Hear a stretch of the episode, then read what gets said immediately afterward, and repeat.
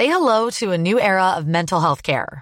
Cerebral is here to help you achieve your mental wellness goals with professional therapy and medication management support. 100% online. You'll experience the all new Cerebral Way, an innovative approach to mental wellness designed around you. You'll get a personalized treatment plan from a therapist, prescriber, or both in a safe and judgment free space. Your cerebral therapist or prescriber will outline a customized plan with clear milestones along the way so you can get to feeling your best. With Cerebral, you're not alone in your mental health journey. We're here to empower you to live a fulfilling life. So take that first step towards a brighter future and sign up today at cerebral.com slash podcast and use code ACAST to get 15% off your first month. Offer only valid on monthly plans. Other exclusions may apply. Offer ends July 31st, 2024. See site for details. Se han dado situaciones inéditas eh, o increíbles. Por caso quiero decir que se acabara la merluza. No me digas que merluza, no maricusa, que yo sí como merluza. No me digas que merluza. Bienvenidos a Se acabó la merluza, una relación de datos históricos inútiles que se conjuran para tramar alguna verdad. Con Jorge Tezán y un equipo que aún no se encuentra no se encuentra. Hoy presentamos Lo que nunca nos contaron de Gaby, Fofó y Miliki. Todos conocemos a Gaby, Fofó y Miliki, aquellos payasos españoles que vinieron a la Argentina a principios de los 70 y cantaban canciones muy pegadizas que aún hoy suenan por todos lados. Y todos lados implica aún a los que nunca los vieron actuar porque ni siquiera habían nacido. Es más, hasta cuesta imaginarlos como algo ajeno a lo argentino. Se llamaban Gabriel, Alfonso y Emilio Aragón Bermúdez y eran descendientes de una tradición de payasos que se inició en la ciudad de Granada con su abuelo Pepino, que también se llamaba Gabriel Aragón. En estas cosas, el nombre de payaso suele y termina por reemplazar el nombre de nacimiento. Sabrán entender. Gabriel Aragón pertenecía a la clase alta granadina y había comenzado la carrera eclesiástica. Pero llega a Granada el gran Cirque Furó y el pibe se enamora de la Virginia, que era hija del dueño, Jean-Philippe Fourot, oficial jefe de caballería del ejército sueco y experto domador. Entonces se consigue un empleo como ayudante de pista para estar cerca ahí de la mina, ¿no? Pero la chica le dice que solo se va a casar con un payaso. Y el tipo hace lo que hay que hacer. Se hace payaso. Se casa con Virginia y tienen 15 hijos. Tres de estos hijos hacen un trío de payasos llamado Pompov, Teddy y Emig. Este último, Emig, hace un personaje de negro cubano maquillado al estilo de Al Jolson y terminan actuando en los mejores lugares de Suecia, París, Roma, etc. Era interesante lo que hacían. Antes de la guerra civil, el trío se rompe y forman dos grupos cómicos. Por un lado quedan Pompov, Teddy e hijos y por el otro Emig. Emig se llamaba Emilio Aragón Furó. Se casa con otra Ecuyer de apellido Bermúdez y es el padre de Gaby, Fofó y Miliki. Gaby nace en 1920, Fofó en 1923, los dos en Madrid, y Miliki nace en 1929 en Carmona, Sevilla. Tienen una hermana bailarina, Rocío, que nació en 1925 y con la que compartieron escena en sus principios. Una denuncia anónima acusa a los padres y tíos de los tres payasos de apoyar a los republicanos españoles en la defensa de Madrid. Los denunciantes presentan como prueba una foto en la que están cavando una fosa que sería la tumba del fascismo y van a juicio. Pesan sobre ellos siete condenas a muerte. Emig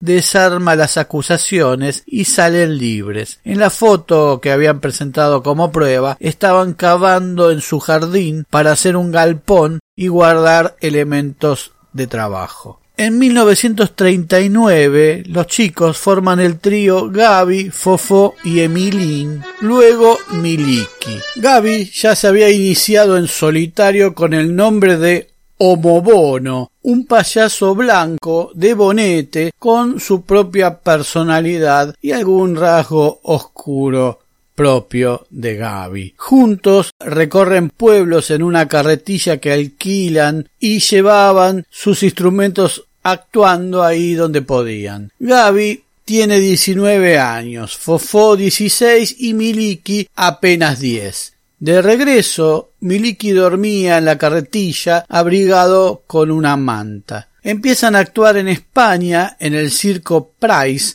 a la tarde como payasos y a la noche como trío cómico para adultos, y tienen mucho éxito. Y el éxito los lleva a hacer giras por Europa. Técnicamente, Gaby, Fofó y Miliki tomaron los roles de clown Augusto y contra Augusto. El clown es el payaso serio, algo autoritario y cuyo rol consiste en disparar la tarea del Augusto. El Augusto contradice al clown y desbarata sus planes lo confunde y busca ridiculizarlo. Y el contragusto cumple la misma función hacia el Augusto, genera complicidades con ambos, a veces toca algún instrumento y refuerza situaciones. Al principio Miliki es mudo, luego semimudo y finalmente es el que despierta una segunda tensión sobre lo que hacían Gaby y Fofó.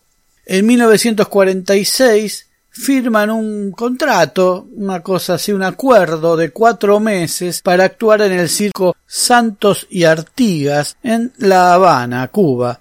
Viajan, pero son un éxito impresionante y la estadía dura 27 años. Por la mañana actúan en radio vestidos de payasos, por la tarde para los niños en el circo y por las madrugadas en el cabaret Tropicana. Inauguran la TV y filman una película en México. En Cuba nace Alfonso Aragón Sac, Fofito, el hijo de Fofó.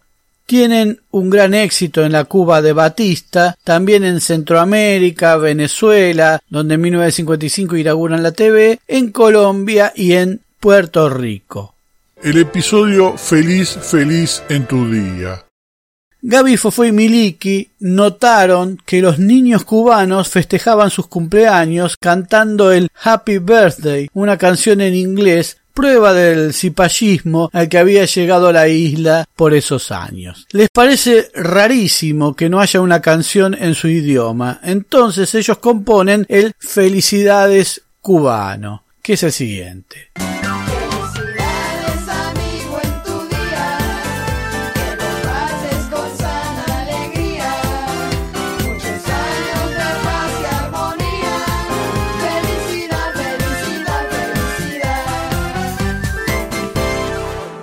Lo estrenan en la televisión, lo difunden y al poco tiempo empiezan a ver, la canción es un éxito, claro, que en los cumpleaños de los niños cubanos se cantan las dos canciones, el Happy Birthday y el Felicidades cubano. Pasa todo un año y un día ven un título en un diario. Se cumple un año del estreno del Felicidades cubano su autora y mencionaba aquí a otra persona. Miliki, que era el autor, estalla. Se había olvidado de registrarla y alguien se aprovechó. Si bien luego el payaso recorrió los medios denunciando el atropello, ya era tarde. Así que aquel día decidieron algo que de alguna manera era una actitud normal en el grupo y que los hizo lo que fueron con los años. Decidieron no dormir en toda la noche para componer un nuevo tema de cumpleaños y al día siguiente en la tele estrenaron.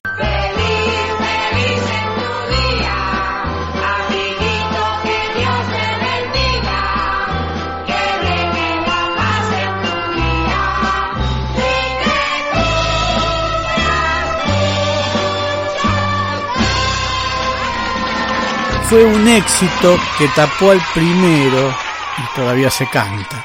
Pero viene la revolución en 1959 y terminan abandonando Cuba para siempre. Y aquí se da una coincidencia que debemos admitir de otros ídolos de nuestra infancia, acaso prohijada porque quien regía estas contrataciones era Goar Mestre o el zar de la televisión cubana reimplantado en Buenos Aires. Carlitos Balá, el Pato Carré, tal vez Pepe Biondi y aún Gaby Fofo y Miliki no simpatizan mucho con la izquierda. Y el hijo de Miliki, Emilio Aragón Álvarez, Miliquito, nace en Cuba en abril de 1959, cuando ya estaba instaurada la revolución. Es cierto también que tras la acusación de colaborar con la República en su país, la familia queda un poco temerosa a la efervescencia social, por lo que la reacción a la revolución cubana no es buena entre ellos. Años después, como un comentario a esto mismo, trabajando ellos en Guatemala, sobreviene un golpe de Estado.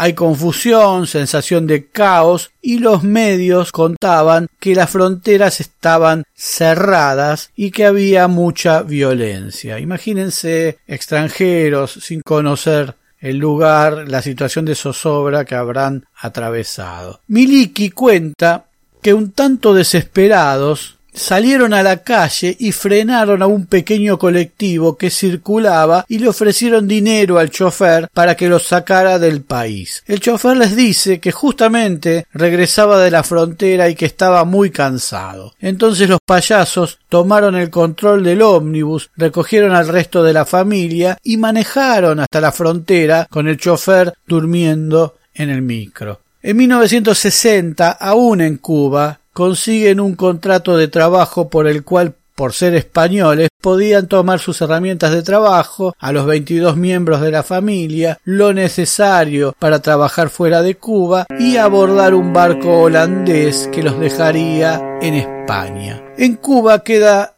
todo lo logrado en los años previos. Casas, autos y solo les permiten llevarse 450 dólares.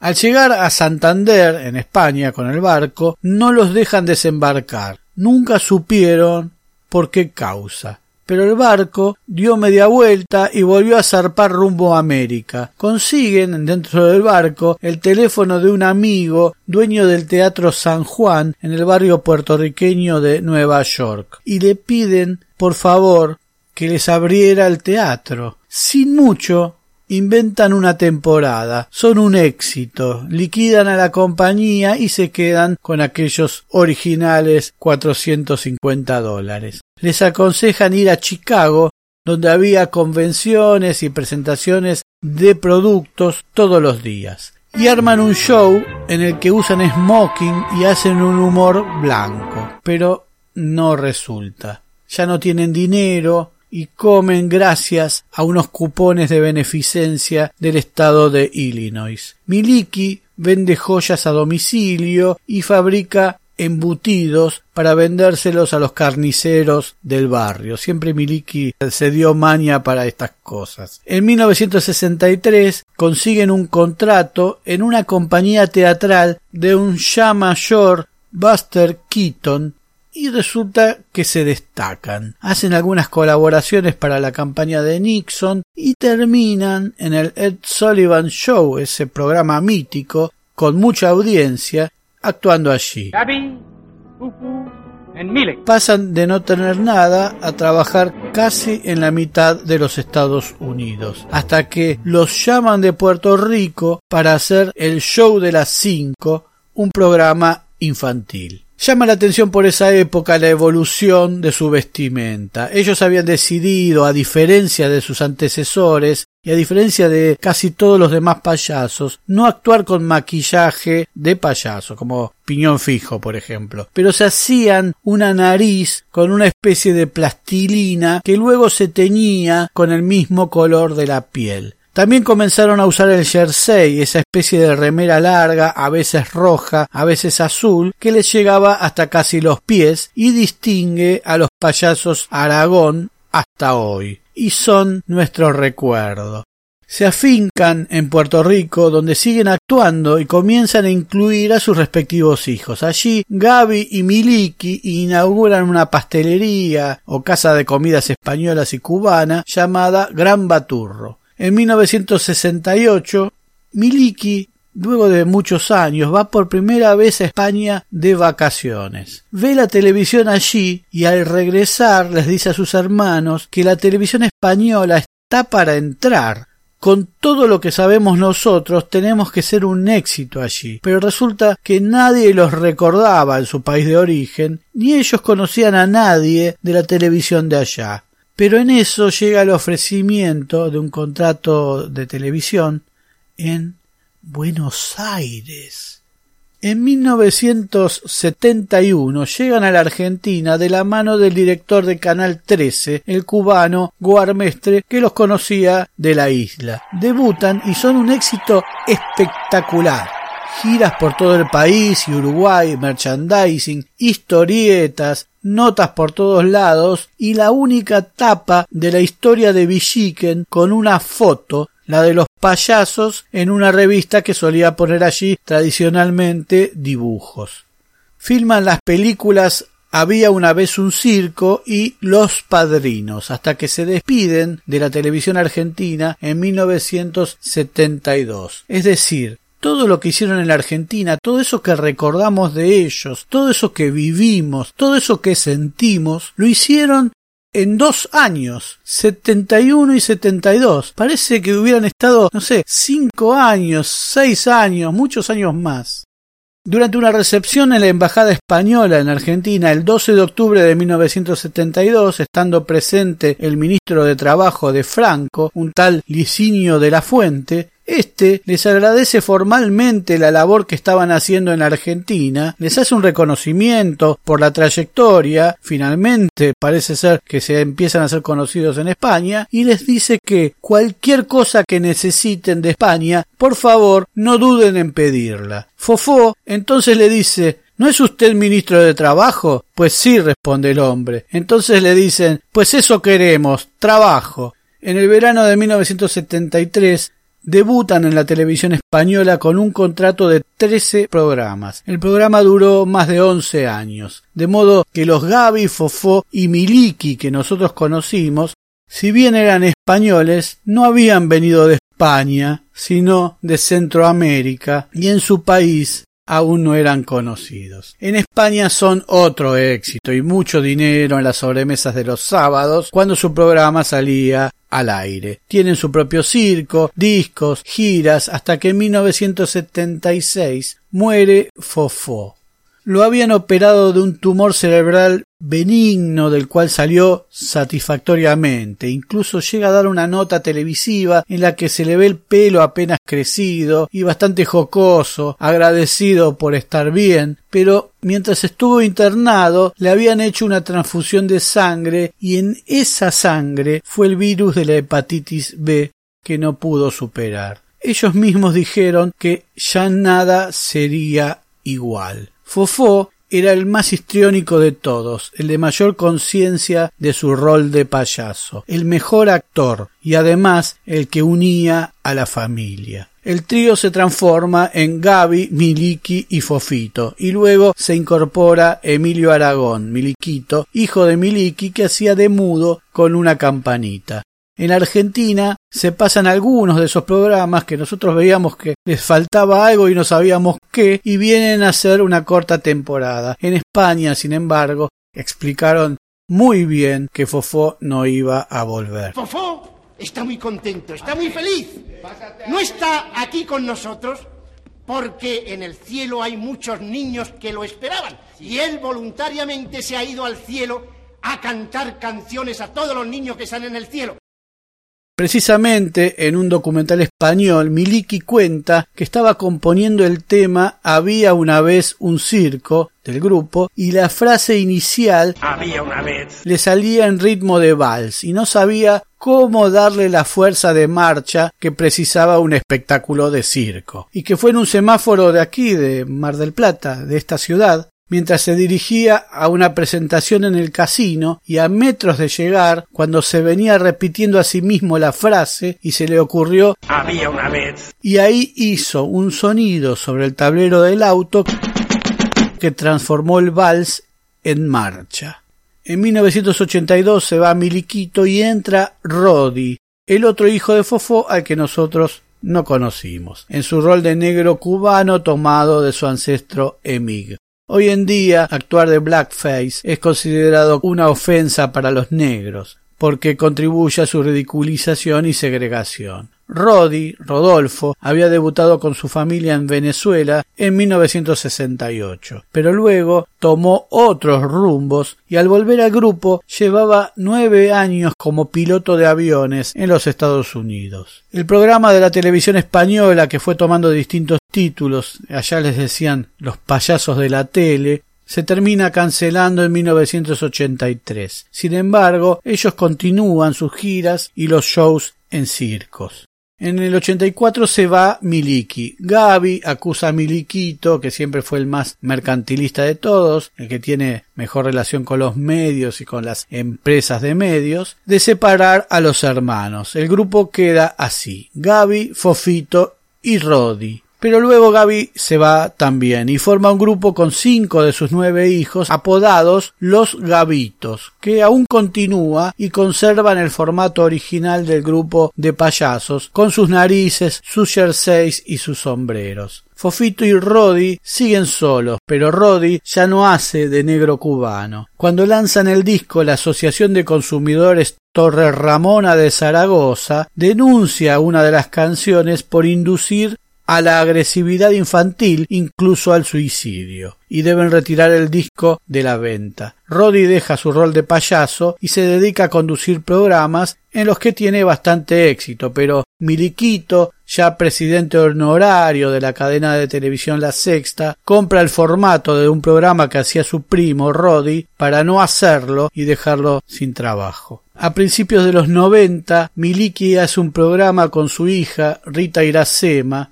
y así continúa con ella cantando como casi como un solista. Los nietos de Miliki, Manuel Feijó Aragón y Néstor Feijó son actor y cantante respectivamente. En enero de 1995 muere Gaby por complicaciones de la diabetes que padecía. Deja un libro inconcluso con pesimistas reflexiones titulado Escribo desde el infierno y como era muy religioso, sus pinturas de crucifixiones. Fofito graba dos discos homenaje a su padre con los temas de siempre y Miliki hace lo mismo el mismo año. En 2008 Miliki escribe un libro para adultos en el que firma con el nombre de su padre y trata sobre una pareja que huye de la revolución cubana.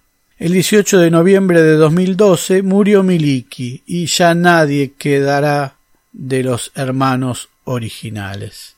De todos los Aragón hoy subsisten los Gavitos y Fofito. Los Gavitos están integrados por Gaby Jr., Lara, Gon, Bebe, Rodrigo, todos hijos de Gaby, Pimpollo, marido de Lara, y Punchi, hijo de Lara. Gaby Jr. se llama Gabriel Rafael Aragón Jiménez y Lara porta el extraño nombre de Virgen María Aragón Jiménez. Si se los cruzan por allí, invítenlos a tomar mate o a comer un asado, porque Gaby Jr. nació el 4 de noviembre de 1972 y Lara el 10 de abril de 1971, ambos en Buenos Aires, Argentina, mientras Gaby, Fofó y Miliki actuaban entre nosotros. Lara debutó en cine siendo muy niña en la segunda película de Gaby Fofó y Miliki en la Argentina titulada Los Padrinos.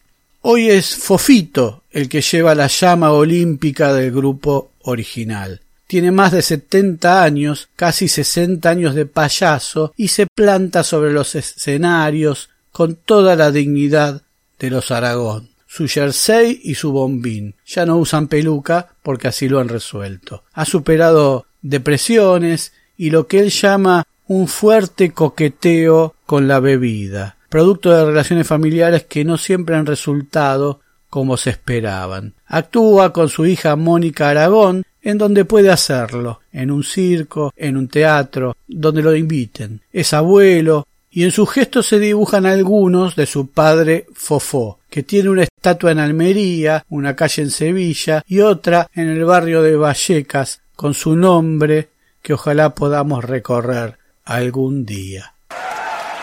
Se acabó la merluza. Muy pronto nuevos capítulos de Se acabó la merluza. Se acabó la merluza es idea, redacción, recopilación y hace lo que puede Jorge Tezán. Muchas gracias. Mi familia, Mi familia, sí señores, sí señores, somos músicos de honores y tenemos y tenemos una orquesta una orquesta. por muchas generaciones. Si tú quieres Si tú quieres que te enseñe que te enseñe, a tocar la melodía, pues depende pues depende del instrumento del instrumento.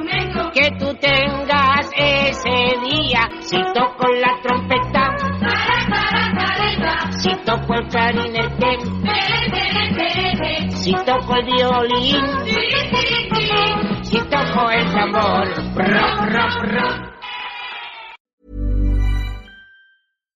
The number one selling product of its kind with over 20 years of research and innovation. Botox Cosmetic, out of botulinum toxin A, is a prescription medicine used to temporarily make moderate to severe frown lines, crow's feet, and forehead lines look better in adults. Effects of Botox Cosmetic may spread hours to weeks after injection, causing serious symptoms. Alert your doctor right away as difficulty swallowing, speaking, breathing, eye problems, or muscle weakness may be a sign of a life threatening condition. Patients with these conditions before injection are at highest risk. Don't receive Botox Cosmetic if you have a skin infection. Side effects may include allergic reactions, injection site pain, headache, eyebrow and eyelid drooping, and eyelid swelling. Allergic reactions can include rash, welts, asthma symptoms, and dizziness. Tell your doctor about medical history, muscle or nerve conditions including ALS or Lou Gehrig's disease, myasthenia gravis, or Lambert-Eaton syndrome and medications, including botulinum toxins, as these may increase the risk of serious side effects. For full safety information, visit BotoxCosmetic.com or call 877-351-0300. See for yourself at BotoxCosmetic.com.